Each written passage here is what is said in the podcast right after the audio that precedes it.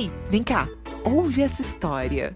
Tem um caos pra Cara, verdade. Isso já aconteceu Ih, comigo. rapaz, que mico, hein? Esse é o Caos à la carte.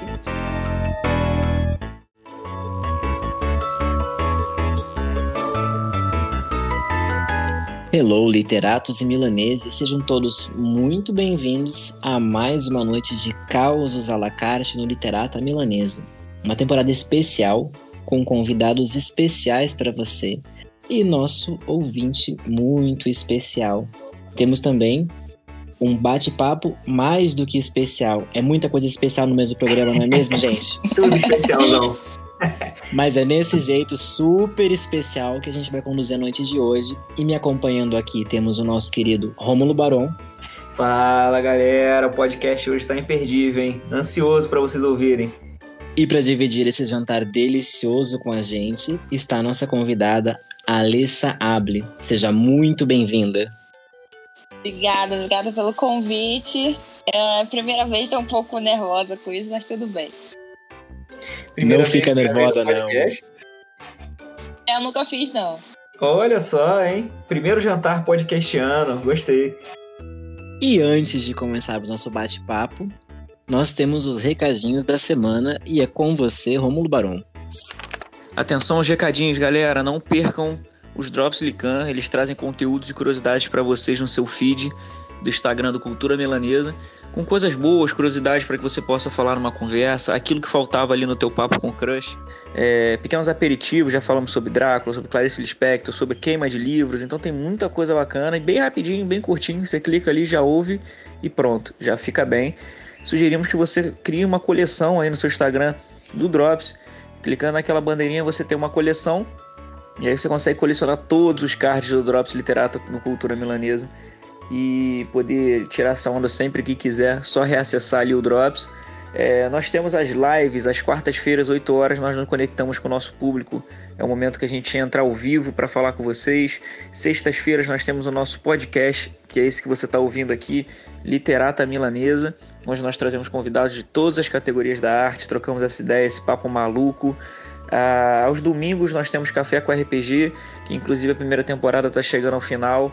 Então curtam, aproveitam para conhecer um pouquinho do que vai vir por aí. Essa temporada acaba, mas já, vai, já vão vir muitas novidades ainda para esse ano e para o ano que vem. Então Cultura Não Para, ele está alucinadamente acelerado. Vocês têm o Abra a Janela da Jéssica, um programa que fala que é direcionado para a galera que escreve ou de língua portuguesa interessados ou que trabalham com ela. Então são vídeos também de curiosidades, mas uma coisa mais técnica para a galera que está aí nível hard de leitura ou trabalhando com a escrita. Vocês têm o Um Dedo de Prosa com João Peçanha, que é uma curadoria de leitura. Então era uma coisa que muita gente pedia aqui no Cultura, e aí o João trouxe essa temporada aí saborosíssima, repleta de uma curadoria que se conecta diretamente com vocês, um papo bem descontraído, legal, com todo aquele charme e aquele conhecimento que o João Peçanha traz agregado, né? Então, ó, esses foram os recadinhos, não percam, colhem com a gente, porque tem muita coisa boa aqui, e quanto mais apoio vocês dão, mais a gente cresce, mais conteúdo de qualidade a gente traz, tá bom? Alessa, para quem ainda não te conhece, a gente vai fazer aquela pergunta que eu acho que é a mais difícil de qualquer autor, autora responder. Quem é a Alessa Able? Caramba! Olha, eu já refleti muito quem eu sou, até mesmo por desilusões mesmo e meu comportamento com isso. Hoje em dia eu sou mais tranquila, não fico mais exigindo das pessoas o que eu faço por elas. Né? Eu acho que eu sou uma pessoa sonhadora, alegre, otimista. E olha que de vez em quando eu acho que eu não sou tão otimista assim, mas eu, eu me considero otimista até por é, conviver com pessoas que eu fico às vezes, sabe, tem tanta coisa boa na vida delas, elas ficam reclamando e eu agradeço por qualquer coisinha, sabe? Então, eu sou isso e a, além de ser escritora, leitora, eu também sou muito família, assim, sou muito caseira, até demais. Puxa, que coisa boa, que coisa boa saber disso. De toda essa reflexão que você fez a respeito de si mesma ao longo da, da, da sua jornada, assim. Você é, é escritora, tem uma presença muito forte nas redes sociais, blogueira também. A gente acaba é, tendo que se render a esse lado do, do ser autor no Brasil, né? Eu, eu às vezes fico olhando a minha jornada mesmo, e eu demorei muito, porque eu, eu lembro que na época que a Kéfera era só, tipo, uma youtuber pequena, eu tinha muita vontade de, de ter alavancado a minha carreira no YouTube. Mas eu sempre fui deixando pra lá, deixando pra lá. Então, tipo assim, eu poderia hoje ser uma Kéfera, mas eu fiquei muito na minha. Né? Então eu demorei, porque eu sempre fui muito falante, eu fiz teatro, sou de gêmeos, então eu sou curiosa, eu falo Comunicação tá com tudo aí, né? Sim, geminiano é muito comunicativo. Não, isso, isso é verdade. É, então eu só demorei um pouquinho. Mas eu adoro, eu adoro. Eu acho que eu sou, é, não querendo ser pretensiosa, mas eu acho que eu sou uma das autoras mais, assim, próxima dos leitores e comunicativa e simpática. Eu sempre tô ali, eu não... Eu fico um pouco às vezes indignada quando alguns autores meio que fica estrelinha, eu fico, ai, pelo amor de Deus, né? É, eu sou muito pé no chão. Eu acho que a parte mais gostosa a parte mais gostosa de você ser autor, de você ser do artista em geral, é justamente esse contato com o público, né? Sim. É, eu também não consigo imaginar escrevendo livros de dentro de uma torre de cristal e falar, leia o meu trabalho, mortais. Nunca me imaginei assim. E eu acho muito bacana essa presença fortíssima que você tem é, nas redes sociais, no YouTube. Eu acho que faz toda a diferença. E você começou a responder o que seria uma, uma pergunta que eu iria fazer para ti. Vou fazer. Uhum. Que é como que esses dois mundos é, se encontraram, da literatura e dessa vida de blog, YouTube, como que isso se transformou no trabalho e na obra que você tem hoje? Então, é, eu comecei no teatro. É, desde criança eu sempre fiz balé, sempre fiz dança. Aí quando foi, quando eu fiz 18 anos, eu assim, eu voltei para dança e tudo, eu fazia dança folclórica. E aí quando eu fiz 19, eu fui fazer tablado no Teatro da Maria Clara Machado, né? Eu cheguei a me formar quando eu fiz 22. Só que, tipo, o teatro é principalmente um teatro que é vinculado à Globo, então eles exigem muito do, do perfil, né? O físico, né? A beleza, você tem que ser linda e magra. Né? Então eu entrei em depressão, eu tive anorexia, depois eu tive depressão, depois bulimia. E eu tenho uma vida parecida um pouco com a Demi Lovato em questão desse, desse parâmetro da minha vida. Né? Lá é muita exigência. E então, quando eu fui ver, eu tive um problema sério de distúrbio alimentar. E aí, depois, eu comecei a ler disparadamente. Eu lembro que eu tenho dislexia, né? Então eu não gostava de ler porque eu, eu, eu, as letras dançavam, eu não gostava mesmo, assim, eu me sentia mal lendo. Só que aí quando eu tive a depressão, eu entrei pro fandom de 50 tons de cinza, que eu li 50 tons de cinza e eu fiquei apaixonada. Hoje em dia eu, sinceramente, não, não, não leria de novo, eu não, meio que tomei ranço do livro. Mas sou grata pra caramba, se não fosse ele, eu não estaria aqui. Foi seu é. pontapé inicial ali. Sim, sim. Pra quase todo mundo, a verdade é essa. Aí é, eu comecei a ler escutadões, aí eu fiquei curiosa, pô, será que todos os livros são assim? Aí eu comecei a ler um, ler outro, eu lia três livros por dia, eu lia muito. Aí eu cheguei a fazer a faculdade de letras, só que eu desisti porque era muito chata. Aí, quando foi final de 2015, novembro de 2015, eu resolvi tirar o meu rascunho do, do rascunho, né? Tirar minha história do rascunho e comecei a postar no Notepad. E aí foi a melhor terapia, até hoje, a melhor terapia que eu tenho é escrever. E um, eu acho que desde o ano passado, o iníciozinho do ano passado, que eu tive essa ideia. Começar a gravar vídeo, de fazer resenha, né? Eu sou muito comunicativa, eu, eu sinto falta às vezes de fazer live, de estar tá falando. Então eu vivo gravando stories. Então eu acho que colidiu porque que primeiro veio a comunicação, depois veio a escrita. Né? E eu acho que tudo para mim é uma terapia, mas eu, hoje em dia eu meio que tô dosando minha cobrança em questão do feedback. Antes eu me cobrava muito, eu achava que tinha que ser imediato, eu ficava meio que zangada quando né, caiu o alcance, principalmente o Instagram do jeito que tá hoje em dia. Nossa, Mas é, agora- uma, é, é do céu ao inferno o Instagram ultimamente, não é mesmo? É, tem dia que eu tenho tem foto lá que dá mil likes, 500 likes, tem outros que não dá nem 50. Eu fico, o que que houve aqui, né? Sim. Então meio que eu desisti do Instagram, do algoritmo do Instagram. Eu simplesmente eu faço, eu adoro é, fazer montagem, adoro fazer capa, eu adoro gravar vídeo, então eu faço com carinho. Lógico que como qualquer pessoa que trabalha com o público, adora ganhar um biscoito, mas hoje em dia eu meio que se eu ganhar, ganhei, se eu não ganhei, tudo bem, eu vou fazer outra coisa. É. A, sua, a sua fonte agora tá no, no, no YouTube, o seu foco? Não, eu tô mais no Instagram. Eu queria muito pro YouTube, mas é, eu tô assim com preguiça assim de planejar o fato de eu ter que divulgar o meu canal, né? Então eu vou ter que Hum. divulgar muito ele.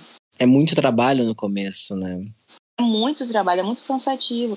Lógico que para muitos é, rende uma coisa boa lá na frente, mas tem que ter muita vocação. E os meus livros é, é o meu primeiro, é, meu primeiro trabalho, né? O que eu faço no Instagram, no GTV, é mais um- uma coisa assim de eu querer compartilhar minhas leituras. Portanto, que eu até fico falando, eu queria ser famosa, bem famosa, tipo assim, Paula Alexandra. Mas eu ia re- resenhar livro sem cobrar, entendeu? Eu Sim, só, queria pelo prazer mesmo- de fazer. eu só queria mesmo, assim, é, ajudar as pessoas. Tem livros maravilhosos que, assim, o pessoal nem faz ideia que existe. Autoras incríveis que chega muito pouco nas pessoas, né? E até próprios autores que eu conheço, que eu tenho um pouquinho mais de, de assim, intimidade, também querer ajudar. Mas, tipo, eu não penso, assim, de ficar famosa e ter uma, um alcance grande para cobrar mesmo se um dia eu pensar em cobrar, eu vou. Nossa, é uma coisa bem significativa, assim, bem básica, porque eu vou pesquisar preço e fico, meu Deus, eu vou deixar o meu rim para poder divulgar meu livro, né? Eu acho muito caro. Mas é o trabalho dela, né? Assim, eu não tô tirando mérito de forma nenhuma, assim como eu não gosto que venha me pedir desconto. né? Sim, sim. E que bonito isso, você, você comentar sobre ajudar outros autores, autoras que não têm um alcance tão grande e muitas vezes não têm a chance de fazer suas obras decolarem, né?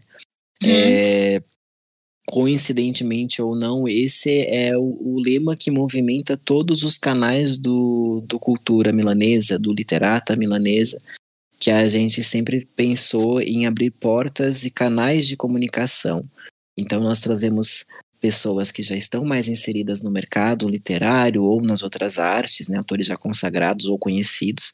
E mas o nosso foco em praticamente 70% dos nossos entrevistados é costumam ser autores e autoras menores, pessoas que estão iniciando, que não têm ainda Isso é muito bom. é- é- isso é muito bom porque é, a carreira de, de ser escritor, ela, ela realmente é, um, é uma montanha russa. Né? Enquanto você está escrevendo, você fica super feliz, você está apaixonado pelaquela história, né? Os personagens estão falando na sua cabeça. Você tem aquela. Você almeja com todo o seu coração que todo mundo compartilhe, que todo mundo leia, que gostem daquela história. Então, quando você escreve e pouquíssimas pessoas leem e não, assim, não tem aquele alcance tão grande, né? Você fica triste, você fica frustrado. É, esse ano eu tive um lançamento que foi o Ama Minha Segunda Chance. E é, eu não falo que ele flopou porque é, eu tava. Tem uma brincadeira até da. Acho que o nome dela que foi do Big Brother falou. Se uma ou duas pessoas lê, não é flop, é indie. é indie. É Acho que foi Manu indie. Gavassi que disse isso. A Manu foi. Maravilhosa. Então, tipo assim, eu considero que esse livro meu é indie, entendeu? ele não deu certo, ele simplesmente. Eu tava até falando com uma amiga minha, que é autora também, ela falou, Alissa, mas foi relançamento? Eu falei, não, foi lançamento, só que ele não deu certo, mas eu, assim, do fundo do meu coração, sendo extremamente sincera aqui, a minha maior felicidade desse livro foi eu ter terminado, porque eu demorei muito pra terminar ele. Eu parei ele várias vezes, eu acho que a, o meu maior. Acho que o meu ranking de felicidade em questão desse livro foi terminar. Mas eu, poxa, eu fico feliz de todos os meus livros sempre entrarem no ranking, sempre uma quantidade significativa de leitura, gente mandando feedback. Eu tenho mais feedback do que avaliação da Amazon. Então, às vezes, eu nem ligo muito de avaliação, não. Isso é uma coisa que eu ia perguntar para ti também, é que você mencionou que teve depressão, né, em decorrência dessa cobrança da tanto da indústria, do teatro, da, da enfim. E eu me identifico muito com isso porque eu convivi quase seis anos com de, em depressão. E aí eu ia comentar contigo essa questão de como lidar com é, essa questão do, do, do, negativo, né? Da, da crítica. Porque, porque a depressão, assim, eu acho engraçado quando a gente fala assim, eu tive depressão. Não, você tem depressão, só que ela tá em baixa. É. Na verdade, a depressão, ela é como se tivesse pressão alta. Você vai ter pro resto da vida. Só que um dia ela vai estar tá alta, um dia vai estar tá normalizada. A mesma coisa a depressão. Então vai ter gatilhos que vai é, resgatar aquela, aquele sentimento ruim, aquela tristeza. A gente tem que trabalhar nisso. É, é, eu hoje em dia, foi o que eu falei, eu, eu a, a, questão do algoritmo, a questão do problema do Instagram, tava me deixando meio depressiva, sabe? Contratei gente de marketing, de, de que trabalha com algoritmo, com ranking, etc né, lá do Instagram. E meio que eu falei, tá, vamos tentar. Tentei, ajudou um pouquinho, depois caiu de novo. Eu falei, olha, eu não vou ficar me descabelando por isso. Né, eu vou acabar ficando doente. Eu tô me cobrando por uma coisa que. A gente não tem controle, né? Tipo, acho que não tem que ser totalmente necessário, entendeu? E, como você disse, não tem controle nenhum. É, sobre as críticas, sobre a cobrança em si, olha, eu, eu vou te falar uma história que eu sempre falo para todo mundo que, que pergunta, sempre quando. Eu gosto muito de falar de avaliação, porque tem gente que não sabe da avaliação, né? Uns grosso, mal educado. Será que isso daqui vai entrar na nossa próxima pauta, que era um micão ou uma derrota da vida autoral? Conta esse caos. Teve uma avaliação que eu li, que eu falei assim: ah, o objetivo dessa pessoa era o autor cortar o expulso. Porque falou assim: fosse o autor, eu desistia de escrever. Como é que ela ousa escrever essa analfabeta burra? Tem como dar menos de uma estrela? Eu falei: que isso, gente? Que isso, gente? Pra que tudo, tanta agressividade? É. Eu, Uau. eu, eu sou muito difícil de pegar um livro e não ler, né? Quando eu pego um livro e ele não me desce, eu não passo a segunda página. E o que que ele acontece? Para mim ele não existe. Eu não vou machucar o autor, entendeu? E não forçar ali uma coisa que não tá descendo para depois lá no final eu dar duas estrelas com raiva, né? Então, tipo assim, era uma estrela que eu ganhei, foi no meu livro Apaixonado. É, eu sonhei que é só uma estrela. Eu sonhava que eu acordava, abria o meu laptop, ia lá na Amazon, porque isso eu faço até hoje, eu vou verificar a avaliação. Aí tava lá uma estrela. E aí no sonho eu fiquei meio triste, meio chocada, tudo bem. E aí na vida real eu acordei, abri meu laptop, tava lá uma estrela, e eu caí na gargalhada. Uau! Não é muito disso, de déjà vu. Eu tenho. É, é, déjà vu não, premonição. Eu tenho muito. Então eu caí na gargalhada. Então, tipo, a minha primeira estrela foi cômica. Então eu acho que isso foi um presentão de Deus, né? Tipo assim, saiba lidar com isso desse jeito, né? Porque... Eu fiquei imaginando a cena, cara. Você sonha aquela coisa toda dramática, acorda, abre, vê que tem uma estrela lá e começa a rir. Super bizarro. Eu falei, que isso, gente? Eu acabei de sonhar. Isso até hoje acontece, né? Esse ano eu fui assaltada, né? E Eita. eu tava, eu tava sentindo muito isso. Toda vez que eu tava com o meu celular na mão, eu nunca quis comprar o iPhone. Eu nunca quis comprar o iPhone. Eu comprei por causa do trabalho. Porque ele é muito melhor para trabalhar. Aí, toda saía com ele, eu ia no mercado, eu, eu ia no shopping, eu, tava, eu segurava ele, eu tinha uma sensação esquisita de que iriam levar meu celular. Né? E era muito forte, cada vez mais forte isso. E eu estava sentada no, no, nessa, nesses sentimentos, eu estava sentada no banco do carona, no carro, e o celular saía da minha mão pela janela. E foi exatamente assim. Portanto, no assalto, eu achei que eu estava tendo um déjà vu. Uau! Eu lembro até agora, assim, eu, eu fiquei uns três dias, eu segurava o celular, tremia, porque foi uma coisa muito aterrorizante. Eu fiquei, caramba, eu, pre, eu previ mesmo, né? Então, quando, quando o celular acabou indo, né? Eu falei, não, porque eu esse não foi para tudo. Foi não porque levaram o celular, que ainda tava pagando. Foi não por causa do susto, né? Eu fiquei, eu não quero nem sair de casa, eu meio fiquei aterrorizada. E foi não justamente por eu ter sentido isso, né? Então, eu acho isso meu muito bizarro, cara, muito bizarro, demais. Eu tenho até medo de falar as coisas. E, mas você contou essa história. Romulo, eu já vou parar de falar para você poder fazer suas perguntas aí. Só segura esse momento isso, não, que eu tenho. É, eu quero dividir um caos com vocês aqui. Olha, certa só vez. Que... É, você me contou esse, essa premonição que você teve do, do, do celular no carro. Eu tava voltando para casa, eu perdi o, a última condução, aí era bem próximo da avenida, assim, quatro, cinco quadras, só que era, já era meia-noite. E aí eu vim caminhando pela avenida, que era claro, movimentado, iluminado.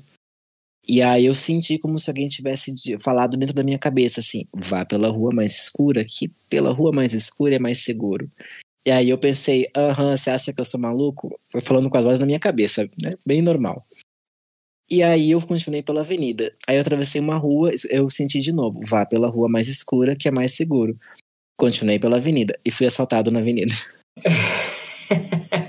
Olha só. Quando eu fui assaltado, eu pensei, eu não posso nem ficar bravo, porque, assim, eu sabia que eu deveria ter ido por outra rua. Eu senti isso várias vezes, né? Não foi só uma, duas, três vezes. Toda vez que eu ia na rua, né?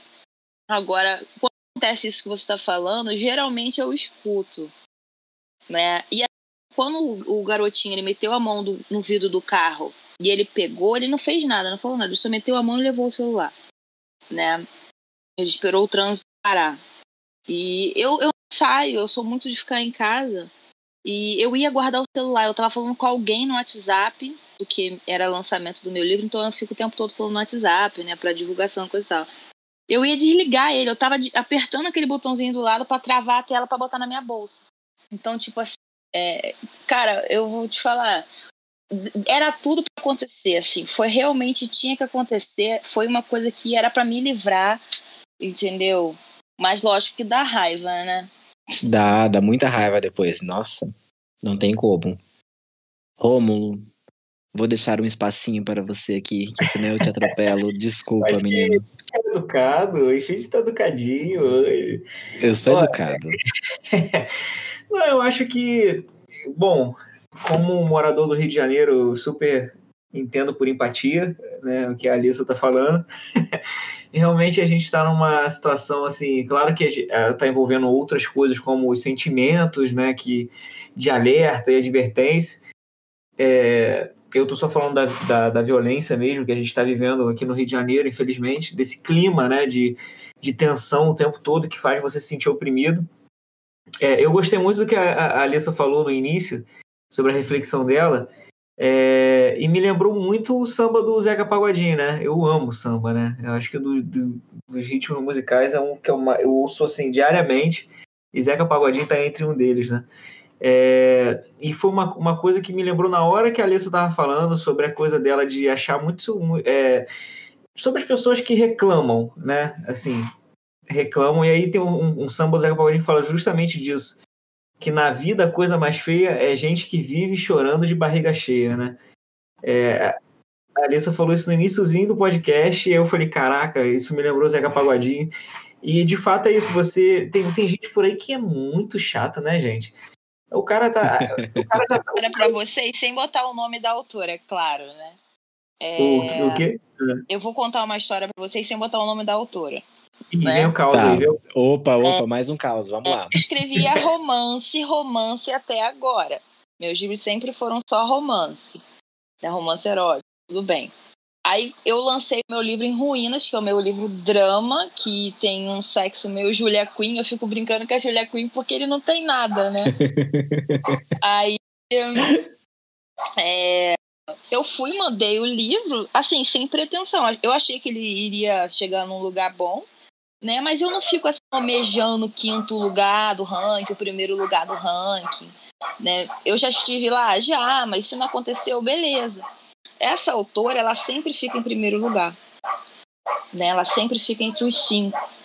E ela lançou um livro novo e ela estava falando comigo, assim, ela estava bem querendo esse quinto lugar, ela querendo o primeiro lugar. E aí ela lançou o livro, ele ficou em oito. E aí ficou depressiva. Caramba, afetou ela de verdade. Caralho, não acredito! eu acredito, eu fiquei tipo assim, não acredito que você tá reclamando. É que nem uma criança que só tira 10, aí tirou 8, tá Uhum. reclamando. Né, Eu fiquei, olha, eu falei do fundo do coração pra ela, olha, eu eu estaria super feliz. Em oitavo lugar no ranking. em oitavo lugar. Aham. É muita coisa já, cara. É, muita foi coisa. muito bom. E, tipo, não ficou em oitavo lugar um dia, não. Ela ficou durante duas, três semanas. Nossa, Entendeu? super bom. Então, tipo, eu fiquei indignada com ela, sério. Eu, essa é realmente a música do Zeca Pagodinho. Né? Tá reclamando de barriga cheia. Né? Aquela que você chega e fala, amada. de pizza. Ela, eu comi uma fatia de pizza lá em trigésimo lugar, ela tá em oito, tá reclamando. Eu falei, tu comeu a pizza inteira, eu comi uma só, uma fatia só, tu tá reclamando? Poxa, perfeito. meu coração, Já para. o Zeca no bolso. Leva o Zeca no bolso, quando ela mandar uma dessa, já solta logo. Na vida é a coisa mais feia. Eu acho que as pessoas que chegam no ranking, assim, e é um, dois, três, quatro livros, sempre no ranking, sempre no ranking, sempre no ranking que eu falo top 10, tá? Porque ranking eu também fico, né? É, mas no top 10, a pessoa ela fica mal acostumada quando não dá certo. Só que ela não tem que se frustrar por isso e ficar com raiva ou zangada ou entrar em depressão. Assim, as pessoas têm que pensar em outra coisa a não ser isso. Entendeu? Sim. É, a- é, a minha opinião sobre os De quem rankings ficou é mal acostumado. a do, da Academia Brasileira de Letras, né? Assim, a minha, a minha opinião sobre os rankings é muito parecida com a da Academia Brasileira de Letras. Mas desculpa, Alice, eu te cortei. É, é, eu, você estava falando alguma Eu coisa. já terminei, já terminei. O que eu queria te perguntar, uma coisa que a gente tem levantado muito aqui, é, e que me intriga de verdade, e eu acho que a galera que está ouvindo esse podcast é o pessoal que está consumindo o conteúdo, e como a gente fala, a soberba e a arrogância não tem lugar à mesa. E o Cultura Milanesa sempre faz essa alusão à culinária e, e à arte. né? Então, assim, o que, a gente, o que a gente valoriza aqui é a galera que traz o talherzinho de ouro lá e vai só, talherzinho mágico, e vai só provando os sabores é, sem muita distinção, sem muito preconceito, né? É, não entrei nem- é o preconceito de verdade. E tem uma coisa que a gente tem achado muito engraçada aqui quando a gente tem conversado com autoras de romance ou de hot. É, acho que você vai entender o que eu vou dizer. Existe, é, Thomas Harris é o autor do Hannibal, né? Hannibal Lecter, Dragão Vermelho, né, e tal. E uma coisa que eu acho curioso, muito curioso em- nele, ele inventou né, uma das histórias de serial killer mais famosas do mundo, né? Deu uma repercussão. O Hannibal, quem não conhece o Hannibal, né? Sim. E nunca na história, acredito eu. Eu, que- só, olha, eu só assisti, lendo ali não. Ah, não, sim, é. Ah, é, com certeza. Eu, eu tenho que te confessar que eu também não. Eu só assisti o filme com o Anthony Hopkins também. fraca pra, pra, pra ler. Como eu fiz É. teatro, toda vez que eu tô lendo, isso é uma coisa meio louca, né? Toda vez que eu tô lendo, eu praticamente interpreto. Então, se eu ler Uhum. de terror, eu não vou dormir. É a mesma coisa que eu ver um filme. Se eu ler um livro, é a mesma coisa que eu assisti. Eu lembro que quando eu assisti a primeira vez aquele Atividade Paranormal, eu dormi com a luz acesa do quarto durante 10, assim, 15 dias, 10 dias, assim, eu não conseguia dormir. O por- a porta sem querer abrir, eu já ficava, epa, E tu nunca alguma- mais abre um guarda-roupa com paz de espírito na vida, né? Você a porta do meu armário é de correr, não tem esse perigo. Ah, não, o seu é seguro. O que eu tinha Eu- ainda tinha que abrir a porta e, meu Deus, foram meses sem paz de espírito. E o que eu acho muito incrível é justamente isso. Ninguém nunca chegou pro Thomas Harris e perguntou pra ele assim: Ah, tu comia os outros, não comia? Fala a verdade, tu matava as pessoas, não matava? Pra escrever esse livro aí. Você matava, você praticava canibalismo, não praticava. Eu acho muito engraçado, quando você escreve um livro de serial killer, ou um livro de suspense ou policial, ninguém fala pra você que você matava os outros, né? Mas quando você escreve um romance ou um hot, todo mundo fala pra você: Ah, tu faz as coisas todas que estão ali, com certeza. Que besteira isso, né, Alessa? Eu acho que o pior que isso é quando te chamam, te dão um hi ou um oi no Instagram, e aí você educadamente responde oi. Aí a pessoa manda uma porção de fotos pelada de, de tudo, entendeu? Eu, eu recebi isso esses dias. Eu fiquei tipo assim, o que, que é isso? Eu abri. Porque a garota falou hi, eu falei, ah, oi. Aí depois eu aceitei. Quando eu aceitei, explodiu de foto assim. Eu falei, que isso, gente? Né? Eu acho bem absurdo isso. Eu acho absurdo esses velhinhos que me seguem no, no Facebook depois de me cantar, né? Eu parei de, de aceitar homem no meu, no meu Facebook por causa disso. Né? Eu fico olhando, olhando. Eu parei. E eu tive um caso de perseguição um menino que é indiano, ele cismou comigo. Ele fez uns 30 Instagram para me seguir. Ele me seguiu no Facebook fazendo vários perfis e eu bloqueando todos. Ele me seguiu no Wattpad, entendeu? Eu, eu, falando, eu falando pra ele, para, não aguento mais, entendeu? Ele cismou comigo. De vez em quando ele volta, né? Mas ele cismou comigo. Maluco. E ele fazia umas perguntas que eu não tenho nem coragem de falar aqui. Entendeu? Uma coisa bem bizarra. Alô, Indiana, a gente tá de olho, hein? A gente vai atrás de você aqui.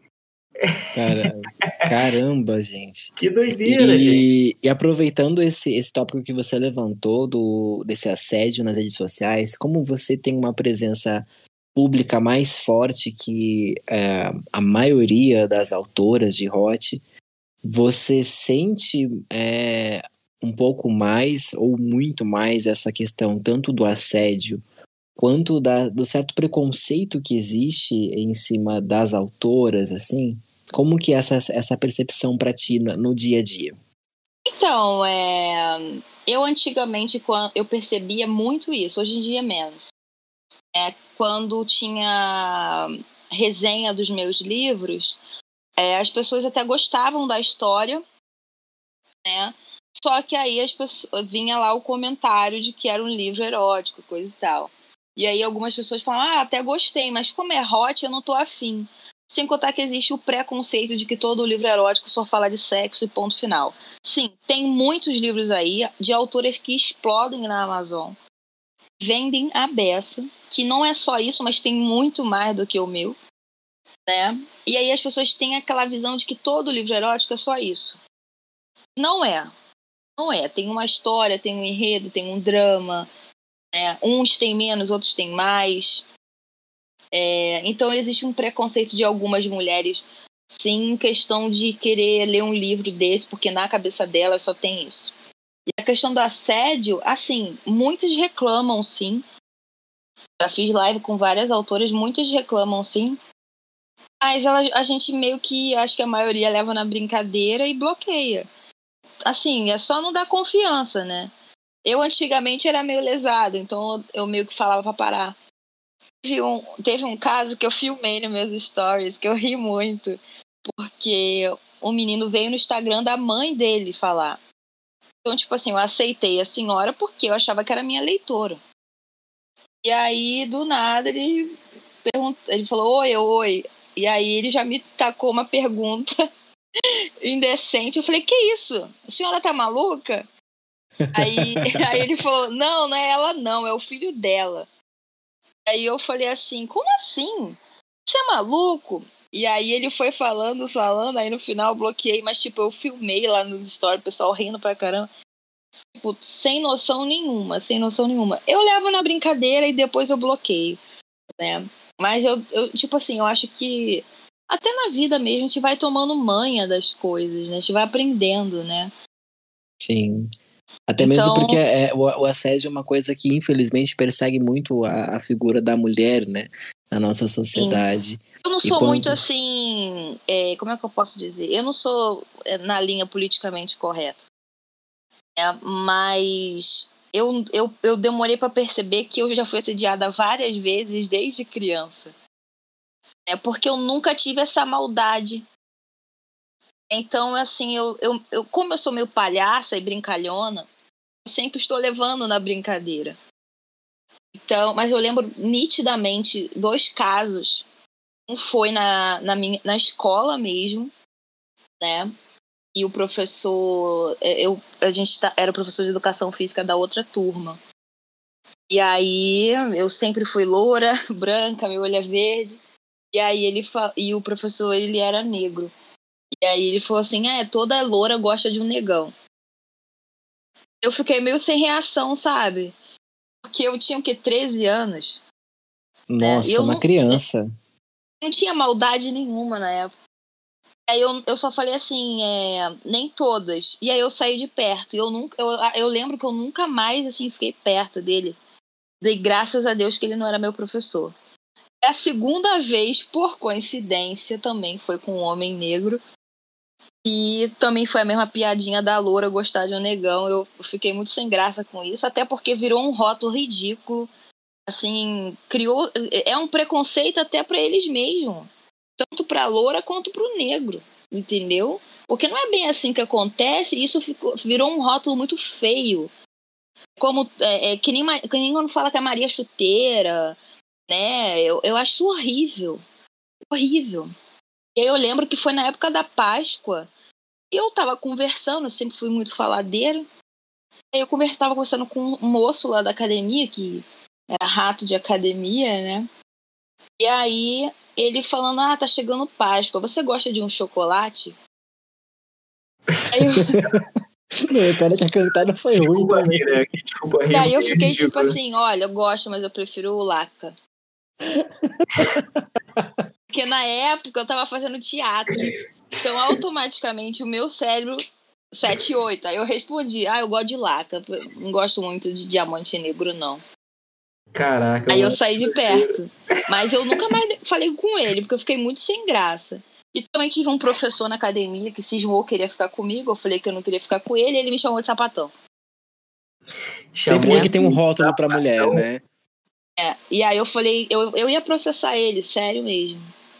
Porque uma vez ele me chamou, assim, só eu e ele, e as outras duas vezes ele falou em alto bem som para quem quisesse ouvir. Aí, Esse constrangimento público. É, na segunda, na terceira vez, no caso, o Davi não quis saber. Eu falei assim: é mesmo? Só porque eu não quero ficar contigo, eu, eu, eu não tenho que gostar de homem? Assim a sua visão, garanhão? Nossa, que Chama meu pai, tem dois metros de altura, tu vai aguentar? Ele já ficou quieto. Ah, Alessa, eu gosto de você, me desculpa. Eu falei, não, isso não é brincadeira. Tem que aceitar ou não, cara. Você não tem que vir assim. Tipo assim, eu, eu acho que eu sempre. É, eu acho que desde criança a mulher tem esse tipo de, de, de, sei lá, de retorno, né? E a gente demora, dependendo da criação, a gente demora a ter o feeling para entender que não é uma brincadeira. Até mesmo é. porque alguns comportamentos, alguma, alguns tipos de assédio, eles são tão absurdos que uma pessoa comum, ela não, não consegue acreditar que aquilo é de fato real, né?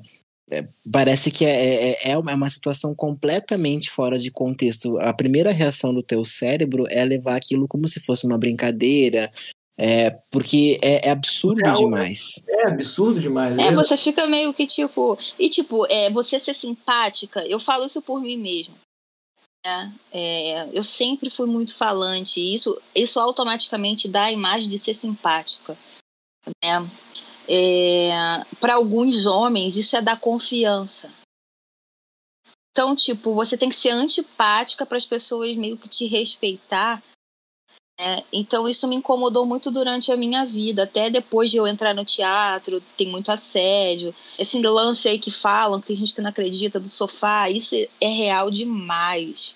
O teste do sofá é real demais. Então, hum. tipo, eu tive que me fechar um pouco em questão de me comportar com os homens. Né? E com mulher, a maioria acha que a outra é falsa. Isso é uma coisa horrível, né? O homem acha que tudo é confiança. E a mulher, pô, já tive, já tive autoras que falou: você é bonita demais e muito simpática, parece que é, parece que é falso. Fiquei meio assim, sabe, chocada. E é tão triste quando a gente vê. É, eu, eu tenho muitas, muitas amigas e que falam bastante sobre sororidade, né? De você.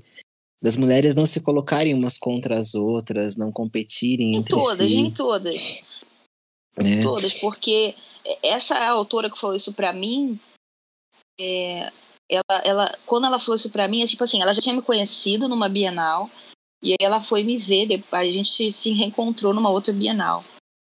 Aí ela foi e falou isso pra mim, porque ela não queria, assim, na primeira ela não queria meio que falar comigo, porque ela não acreditava, como muitos até hoje não acreditam, eu falo isso com total propriedade, muitos não chegam perto de mim.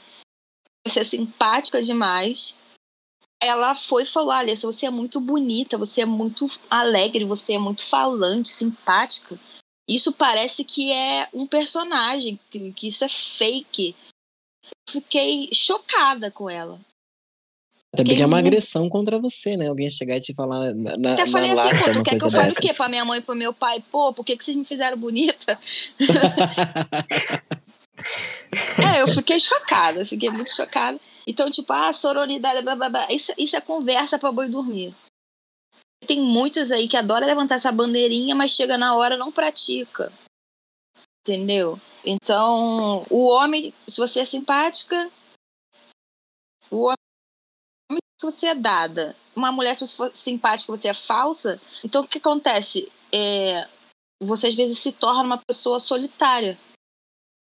Né? É, eu acho que, eu acho que é, o problema da galera tá no, no, no se aproximar, né? É, o que a gente, o, o, exemplo que a Alissa deu é perfeito. Tipo, ah, se a pessoa é simpática, o homem acha que tá dando confiança.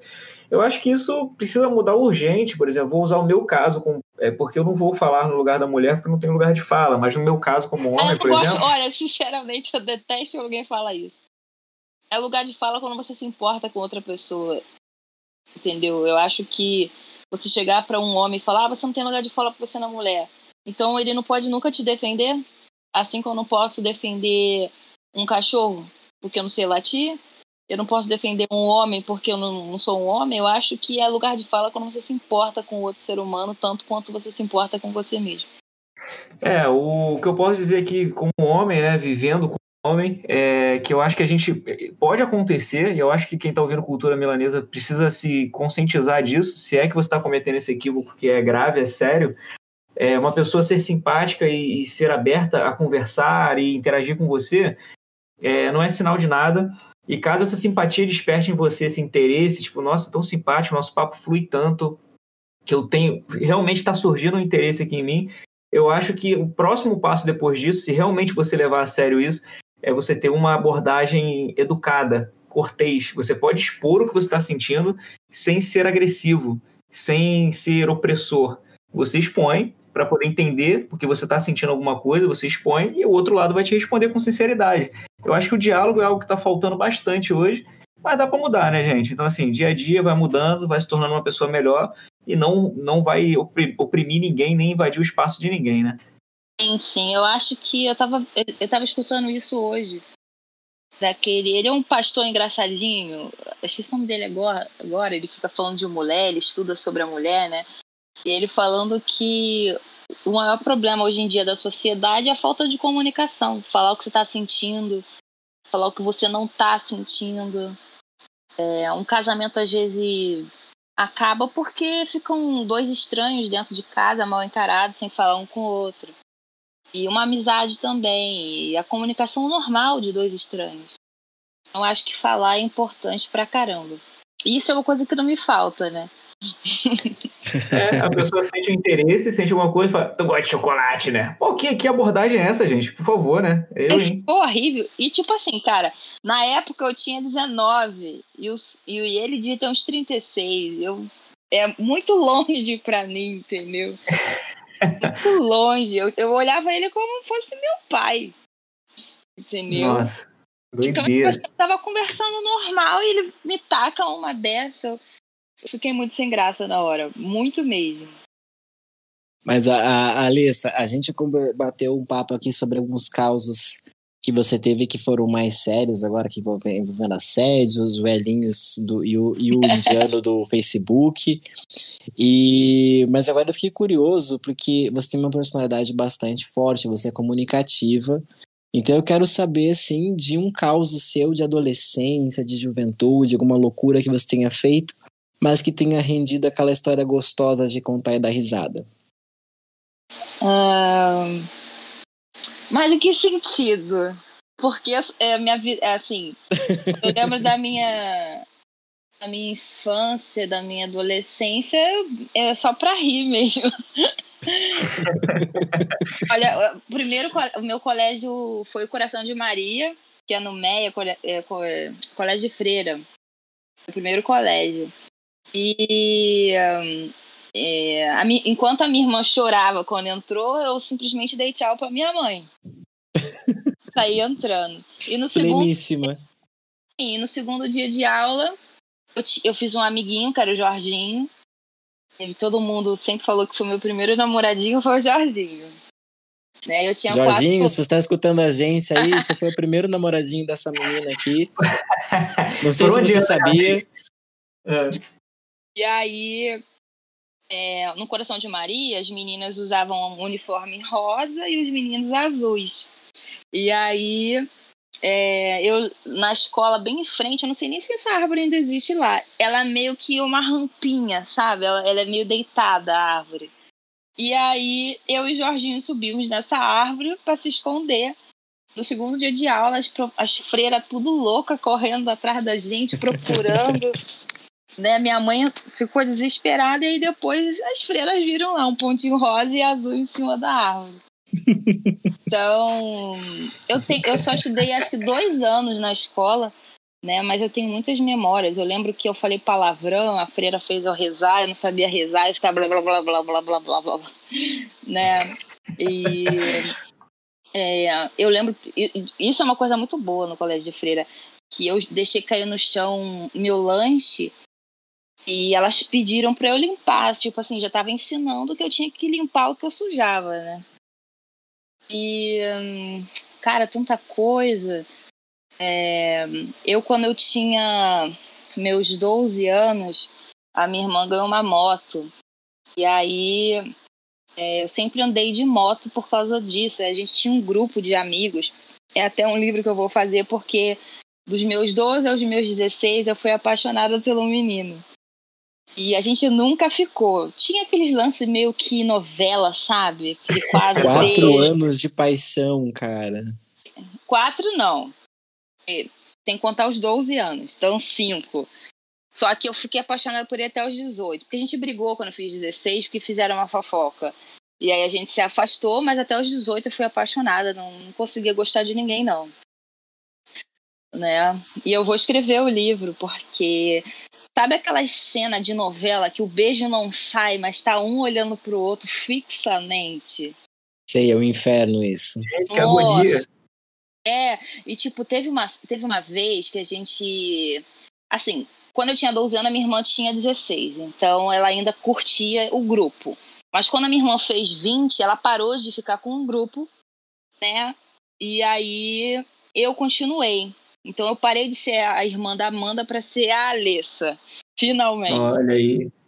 E aí eu lembro que a gente brincava de pique-esconde. Eu, corri, eu, eu era muito esperta, porque, tipo, já tinham pego todos os esconderijos da rua. Só que a rua não era tão grande, então eu circulava o quarteirão todinho pra bater salve todos. Né? Eu era eu sempre muito esperta. Pegava às vezes a minha moto, dava a volta, né? Pulava muro dos outros. Uma vez a gente, a gente brincando de polícia e ladrão, eu pisei no formigueiro e aí eu lembro que. Au, eu... isso é horrível. O pior é que eu era, eu era ladrão, e aí o menino que eu gostava dele era o Yuri. E aí o Yuri. Alô, Yuri! Eu, aí eu, eu falei assim pra ele, ó, oh, já era. E ele foi, me ajudou. Eu acho que no fundo ele gostava de mim, só que ele não dava o braço a torcer, entendeu? Gente, que doideira isso. Ai, mas era uma coisa assim, eu lembro, eu lembro, me dá saudade, de verdade, assim, eu não gosto mais dele, não. Né? Mas Yuri, me dá... você acabou de levar um fora via podcast, menino. Olha, Yuri, perdeu. O, o, cara, se o, se o inferno existir e eu for para ele, o meu inferno vai ser esse, ficar diante de uma pessoa e o beijo nunca sair. Esse vai ser meu inferno. Eu já Nossa, passei por aí isso, a gente eu já passei brincando por de isso. pique-esconde, e a gente se escondeu no mesmo lugar, cara. E aí a gente tava lá um olhando pro outro. Ele me chamava de Fiona, eu chamava ele de Shrek. Eu, ele era o coisa e eu era o monstro. A gente só se tratava assim, era um amor platônico. E toda vez que alguém queria ficar comigo, vocês homens podem me dizer, ele morria de ciúme. Hum, Ele gostava de você. Ele gostava de mim. Ele tava namorando uma menina. Né? Eu nunca, eu, na época que eu gostava dele, eu não conseguia namorar ninguém, nem beijar. Eu fui beber durante um longo tempo. E aí, aí de- eu, ele tava namorando a menina e ele não queria que eu soubesse que ele tava namorando. Que ele sabia que eu gostava dele. E ele não queria que eu soubesse. E aí, quando ele descobriu que eu sabia e que um menino queria ficar comigo, ele, se- ele terminou com a menina. Mas ele não. Assim, às vezes ele dava aquela coisa de que ele ia, mas alguma coisa prendia ele. Eu não sei se era um amor tão forte que ele não ia aguentar, sei lá. Entendeu? Eu juro que eu nunca vou. eu- Isso no livro vai ficar muito incógnito, assim. Né? Eu vou ter que criar alguma desculpa, porque eu não consigo entender. Né? Eu sei que às vezes. Às vezes deve assustar, eu não sei. Né? Mas. é, me assustava também de dar certo. Sabe? Porque eu gostava mesmo dele, de verdade. Então me assustava de dar certo. E depois de dar certo, o que, que acontece? Eu ficava pensando nisso, sabe? E se, e se a gente der certo? Se a gente namorar? E aí depois o quê? Né? Eu ficava pensando nisso muito sério. Né? Então por isso que eu tive. Eu tive a ideia de ver o livro. Nossa, eu já quero ler esse livro, viu? Tô curiosíssimo ou é título de trabalho ainda? para conhecer mais detalhes dessa O do livro história. é Lembranças de um Verdadeiro Amor. Aproveitando agora a, a deixa que você já falou desse livro que você está escrevendo, é, conta um pouquinho pra gente, pra quem vai ouvir esse podcast quando assim que for lançado, o que mais vem por aí? Quais são os seus planos futuros? Seja para a carreira como autora, como blogueira, youtuber, o que que você está cozinhando aí na sua cabeça e preparando para servir para todo mundo que já te acompanha? Eu tô agora terminando o segundo livro de máfia, que eu tô. Eu, esse livro estava muito tempo guardado, assim, e eu demorei bastante. É, eu acho que eu tive que me preparar internamente para poder lançar ele, e foi o único que eu tive muito medo de lançar foi o livro de máfia, porque teve até uma época que tava o pessoal fazendo uma lista aí é, contra os autores que escreviam máfia, então eu fiquei meio, né, preocupada com isso, porque, tipo, tem gente que tá escrevendo máfia e tá confundindo o dark e máfia com romantizar o abuso. Então, tem gente com raiva meio que dessa situação. Mas é uma coisa que eu deixei bem severa em questão dos meus livros de máfia. Eu jamais vou romantizar nenhum tipo de abuso no meu Eu vou achar, eu não acho graça nenhuma o cara bater na menina depois ela tá apaixonada por ele e ele é apaixonado por ela. Tipo, isso não entra na minha cabeça. Se um homem me bater, acabou, não tem, não tem desculpa. Eu não gosto de apanhar da minha mãe. Quem gosta de apanhar, não é mesmo? Eu, eu não aceito. Então, eu agora eu lancei o, o primeiro em agosto. O próximo eu vou lançar mês que vem, que é o Dominado por Ela, que é, o, que é a segunda parte do primeiro livro. E eu tô encantada por escrever máfia. Eu, eu realmente sempre gostei muito desse meio. Eu acho super legal. E eu tenho esse. Eu tenho um livro que é um projeto secreto, né? É o Razões para Ficar. É um livro que um, é, é, é, drama, mas eu, eu acho que é o meu primeiro livro. Acho, não tenho certeza. É meu primeiro livro teen, né? Os bem novinhos. É, é, e ele se passa em São Pedro da Aldeia, onde eu, eu passei longos anos lá nas minhas férias. Então vai ser legal resgatar essas lembranças. E, e o YouTube, no momento, eu não tenho. Eu preciso tentar organizar um time para poder me, me ajudar. Mas eu vou voltar agora, que a minha sala está passando por uma reformazinha, né, onde fica o meu escritório, para eu voltar a gravar os vídeos para fazer as resenhas, porque eu gosto muito, como eu, como eu falei mesmo, eu gosto de trazer um livro que ninguém dá muita importância, ou realmente compartilhar o que eu tô lendo, né? Falar sobre é, muita dúvida sobre escrever, às vezes vem me perguntar, né? Eu fico meio assim porque eu não acho que eu sou tão qualificada para dar conselho, né? Mas eu faço, eu, eu ajudo no que eu posso. E livro é uma coisa que, meu Deus do céu, eu tenho um livro até para 2030. Às vezes eu tenho que travar porque eu tenho muitas ideias, muitas ideias mesmo. Então, meio que estou travando. E esse livro, Lembrança de Verdadeiro Amor, eu tenho que ter ele pro ano que vem. Né? Porque esse ano meio que eu deixei as coisas meio que vai indo do jeito que, que der. Esse ano a gente cancelou, né? A gente só foi levando até passar a virada do ano e é isso que deu, né? Cara, Lembrança de Verdadeiro Amor. E eu tenho um outro livro, ele é para o meu agente literário. Né? Para o meu literário trabalhar esses livros. Né? Então, como aconteceu isso esse ano, eu, eu mesmo falei pro, pro Felipe, né, que é meu agente literário, para com pressa, né, que ir com calma. E, e eu foquei mais na Amazon, até porque a minha mãe e meu pai eles são comerciantes e se não fosse a Amazon, não sei o que seria de nós. Porque a gente ficou realmente sem dinheiro nenhum, sem verba nenhuma, só mesmo a minha, que não deixou de receber. Bom, né? que, mas que coisa boa, né? Sim, eu fiquei feliz de poder cuidar da casa, né? É, realmente eu me senti feliz de eu ter tido essa condição, porque eu sei que muitas pessoas realmente entraram em desespero. Sobre meus projetos, eu é, espero que eu consiga terminar os. Acho que tem uns cinco livros para terminar até o final do ano. É muita coisa. Você é literalmente uma máquina de escrever, hein? Que, tipo, os livros não são muito pequenininhos. Eu não sei escrever pouco. Eu, eu agora escrevo menos, tipo 80, 90 mil palavras no livro, porque o meu agente literário ele conversou comigo e eu também, hoje em dia, como eu já fui também de uma editora e eu tive muito contato com muitos editores, donos de editores, eles falam que quando, quando o livro é menor é mais fácil para vender, para aceitar e coisa e tal. E até eu vou imprimir meus livros, que eu faço também independente, é muito melhor o livro men menor. Ele fica mais barato, né? É, fica mais acessível, mas ele não fica tão bonito quando o livro é grosso, que fica com aquela lombada grandona, entendeu? Mas eu, eu agora estou me, me, é, me segurando, né? Entendi. E sendo até mais sucinta na hora de escrever.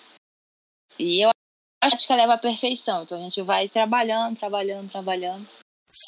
Eu adorei os causos que você trouxe para cá, me diverti demais. Eu acho que o, a galera que está acompanhando a gente aqui vai amar conhecer esse lado mais descontraído dessa autora que todo mundo já acompanha e conhece, que é você. Mas a gente está chegando no momentinho de dizer tchau. Porque até a gente tem que se liberar para fazer outras coisas e terminar de escrever seus livros, não é mesmo? Senão vão brigar com a gente, né? Acho de falar, tipo, quando eu faço live, se deixasse a live durava quatro horas. Olha se deixar, a gente fica a noite inteira também aqui. Vai Acredite. Acredite. É, mas antes de fazer o encerramento, Alessa, eu quero que você deixe comentado aqui para as pessoas que vão nos ouvir uh, como que elas podem acompanhar seu trabalho nas redes sociais, Instagram, Facebook, YouTube, como que elas podem te encontrar para quem ainda não te conhece para acompanhar melhor o seu trabalho quem já te conhece para fazer parte dessa fanbase, dessa, desses seguidores fiéis aí que te acompanham há tanto tempo. É, o YouTube ele tá congelado o projeto no momento, né? Assim que, que eu tiver é, capaz de desenvolver ele, lógico que eu vou botar para frente. O Facebook eu realmente só passo nele, mas eu respondo. Todo dia eu abro meu Facebook. Tenho meu grupo do Facebook lá, só colocar meu nome. É, minha página do Facebook. Mas eu acho que o lugar que mais me encontram. Ó, os cachorros. que mais me encontram mesmo é o Instagram. Sempre estou no Instagram. É, Basicamente, eu, eu fico brincando que eu moro no Instagram. É só bater lá que eu vou atender. É, é, e pode perturbar, eu não ligo. Na verdade, eu tava fazendo live esses dias e aí uma menina, ela foi e falou: Ah, eu tô lendo seu livro, tô amando, não sei o quê, vim te seguir por causa disso. Eu falei: Meu Deus, graças a Deus, todo mundo faça que nem você. Porque eu às vezes espero mesmo, né? Que as pessoas me sigam, ler o livro, vai lá me seguir, tirar dúvida, me xingar, falar que gostou, falar que não gostou, né? Eu sempre deixo muito aberto, né? É, no Notepad, então, eu, eu, eu, dou tanta intimidade que eu falo, gente, se tiver alguma coisa errada, é só falar, eu não ligo. Né? Eu, oh, inclusive, eu já segui a recomendação, já estou te seguindo lá e dando tantas likes que você vai chamar a polícia para me prender, porque você vai achar que eu sou o indiano eu gosto de biscoito. Eu acho que. que estou te dando biscoito. que uma pessoa pública dizer que não gosta de biscoito ou fingir demência sobre isso, ela quer quer passar rótulo de. É, quer biscoito. Uma pessoa fala que não gosta de biscoito, ela quer biscoito, porque lógico que a gente gosta, né? Isso é legal, porque é, acho que ninguém que trabalha com o público quer que o público não vá. Pelo amor de Deus, né? Então, eu gosto da beça, assim, eu fico muito feliz de, de comunicar, até porque eu fico falando às vezes, às vezes eu abro live uma hora da é, meia-noite. Minhas lives de meia-noite não tem filtro, eu falo de tudo. Tudo que eu não é baixaria, não, eu falo de tudo, até política, meia-noite. Entendeu? Uau. E até tem um menino que ele me seguiu, assim, ele me achou no, no Instagram, gostou de mim e me seguiu, que é o Alberto. Ele sempre aparece nas lives de meia-noite. E Teve uma vez que eu tava tranquilamente na live, né? E ele perguntou assim. Ele começou a fazer perguntas aleatórias, tipo, frio ou quente? É. Aí, seco molhado. Aí eu falei assim, olha. Já tá toda. Aí depois ele falou, liso ou cabeludo? eu chorei de rir. Eu, acho que uns 20 minutos eu chorei mesmo de rir. Eu falei, poxa, assim não se faz. E, tipo, eu piada meia-noite. É, eu leio o livro meia-noite. Então, tipo assim, é, gosto muito dessa parte. Né? Eu, às vezes, tem gente que faz as perguntas assim: ah, o que, que você seria se não fosse autora? Eu provavelmente seria artista. Não que eu não seja, né? Mas eu acho que eu estaria mais envolvida no teatro. E o pessoal brinca muito falando que eu tenho voz de dubladora, né? É eu verdade, pro... poderia é, ser sim. Boa. Voz muito boa. Eu vou ano que vem eu vou procurar um estúdio para para dublagem, né? Porque para você ser dublador você tem que ter DRT, você tem que ser atriz, né? Eu conheço até um, um estúdio que fica na Tijuca. Aí eu vou isso, porque toda vez que eu abro a live, o pessoal fala, cara, tipo, a pessoa nunca me viu. Eu vou fazer live com alguém que nunca me conheceu, né? Aí a pessoa, cara, tua voz é muito de, louco, de, de dubladora de desenho animado, né? Eu falo, gente, é sério isso? então, ano que boa. vem eu vou fazer isso, né? Vai que dá certo, vai que eu consiga. Né? Mais um nicho aí a ser trabalhado. E eu tenho muita saudade. Esse ano eu ia voltar pro teatro para fazer uma peça mesmo, né? Porque quando você está dentro de um teatro, você consegue entrar na peça muito mais fácil. Uma prova do, do tempo que você está fazendo teatro. Então eu ia voltar, mas aí né, o ano foi cancelado. E eu acho que seria muito bom ninguém nunca mais reclamar. É bom todo mundo no final do ano não reclamar, porque reclamou de 2019. É verdade. É verdade. Não reclama, gente. Tipo assim, não é, eu tô falando sério, tô falando de coração assim, não é você reclamar de algumas coisinhas. Eu vi gente reclamando de tudo de 2019. E a gente ganhou de 2020. Então, 2020 Nossa. não só reclama, como todo mundo grita Jumanji pra sair do jogo. É verdade. Né? É verdade. Porque a gente tá no jogo do Jumanji né? Mas Literalmente. E olha só que bacana, né, a, a Alessa, você iniciou o, o nosso programa falando sobre a- reclamar e agora no finalzinho você também retorna com essa mensagem. Ninguém vai reclamar de 2019 que 2020 já provou que fica muito pior. Então assim, vamos salvar a vida não é 2021. perfeita. A vida não é perfeita.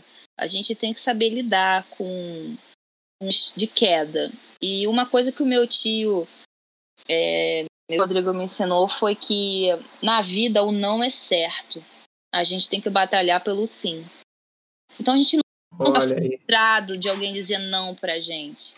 Né? Eu sou É. autora, quantos livros eu mando pra editora e eles falam que não tá aceitando, que não quer, né? Que não pode agora, né? Autoras que, é, é, editoras que é, me prometeram o, o- a publicação e do nada desistiram. É, O não é certo. Então, tipo, acho que as pessoas têm que ter mais isso em mente e dar graças a Deus todas as vezes que recebeu um sim. Então eu acho que as pessoas estão ficando mal acostumadas, o mundo tá ficando mimado. Fica falando mimizento, É. de- esse mimizento é de mimado. Tá todo mundo muito mimado. Olha aí, galera. Essa vai para Excelente reflexão. De reclamar. Eu não tenho que reclamar de 2020, eu tô viva. Tô viva plano, né? Tive, tive minhas tristezas, tive como muita gente, teve gente que teve muito pior. É, eu fico bem indignada das pessoas reclamando. Tipo, reclamam de coisas tão bobas, sabe? Bestas. E, e o Papai do céu só fica observando. Tem gente acha É que ele fica. Ele acha que ele fica dormindo? Dorme não. Ele faz tudo na hora certa. É verdade. Ah, De- depois, depois dessa reflexão toda aí, como que a gente encerra, né, gente? Só fala tchau e, e é isso? gente, é, Alessa, eu tô amando a nossa conversa, amei todo o bate-papo que a gente teve, mas infelizmente a gente tem que ter uma, uma horinha para encerrar. E eu quero te agradecer imensamente por ter tirado esse tempo do seu dia para vir aqui conversar com a gente, contar seus causos, falar sobre sua carreira. Isso é muito importante para a gente como aprendizado, como contato, como conhecer o outro. Não tem preço para nós a gratidão que a gente tem por você estar aqui conosco hoje e com todo mundo que nos escuta, tá? Muito, muito, muito obrigado mesmo. Agradeço o convite. Se quiser, depois eu volto. Com Opa! certeza, com certeza. Você já falou que gosta de live, de repente a gente até programa uma live maluca aí da meia-noite aí para bater um papo sem restrições. É, é só aparecer lá, eu, eu sempre. é, eu, eu sempre aceito, vamos dizer assim. E e essa, essa coisa de eu sempre aceitar, mas eu pergunto, é para aceitar? Né? Eu desse numa live de meia-noite apareceu uma menina que fez teatro comigo. E aí ela falou, aceita, eu aceitei. Meu Deus do céu. Ela falou de 20 palavras, 19 era palavrão. constrangida pra caramba, porque eu só vou falar palavrão realmente quando tem uma grande necessidade, né? E aí, tipo, eu fiquei muito sem graça, as meninas, né, que sempre tava. Que eu tenho as meninas certas pra live de meia-noite. E aí elas, tipo, caramba, falando comigo no WhatsApp, Alessa, desliga a live, você tá vermelha, você vai passar mal, porque eu não conseguia rir, né? Mas, tipo, foi a coisa mais constrangedora de toda a minha vida. Acho que o mico do ano foi esse. Eu, então, eu acho que eu- a pessoa tem que falar comigo um pouquinho antes, né? Hoje pinta aí eu entrar na live? Tá, claro. Porque eu nunca mais feito assim do nada uma live, né? Tipo, pelo amor de Deus. Mas se quiserem, é só aparecer. Tem que tomar um A gente aparece lá, sem falar palavrão, promete, prometemos. Poder pode falar palavrão, de 3 para 10, não de 19 para 20.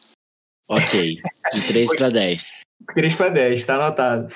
Aliás, desejo de coração que seus planos floresçam, que consiga ser bem cedida é, nos teus planos, nos teus projetos. É, a gente já está vendo o quanto você influencia o ramo literário, influencia a opinião da galera é, de uma forma positiva. É, quem acompanha você nas redes, no no Instagram, vê como você produz o conteúdo e leva todo o ramo literário e artístico para frente.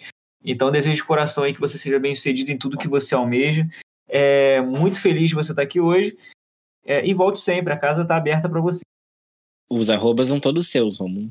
Opa, que beleza. Então, galera que tá ouvindo aqui o podcast Literata, se liguem nos arrobas, sigam o Cultura Milanesa, sigam é, toda essa listinha rápida que eu vou falar aqui para vocês ficarem por dentro de tudo que tá rolando. Então, arroba Cultura Milanesa, sem o A. Se você botar cultura e ficar com dois A's ali, você, opa, tá, tá errado. Cultura Milanesa direto, arroba Canal Literata, dois L's, arroba Infinity com dois Fs e dois T's. Se você botar com nem te atende, né? Se chamar ele com nem te atende. Arroba Rômulo Baron, arroba Tati Klebs com K e arroba Alessa Able.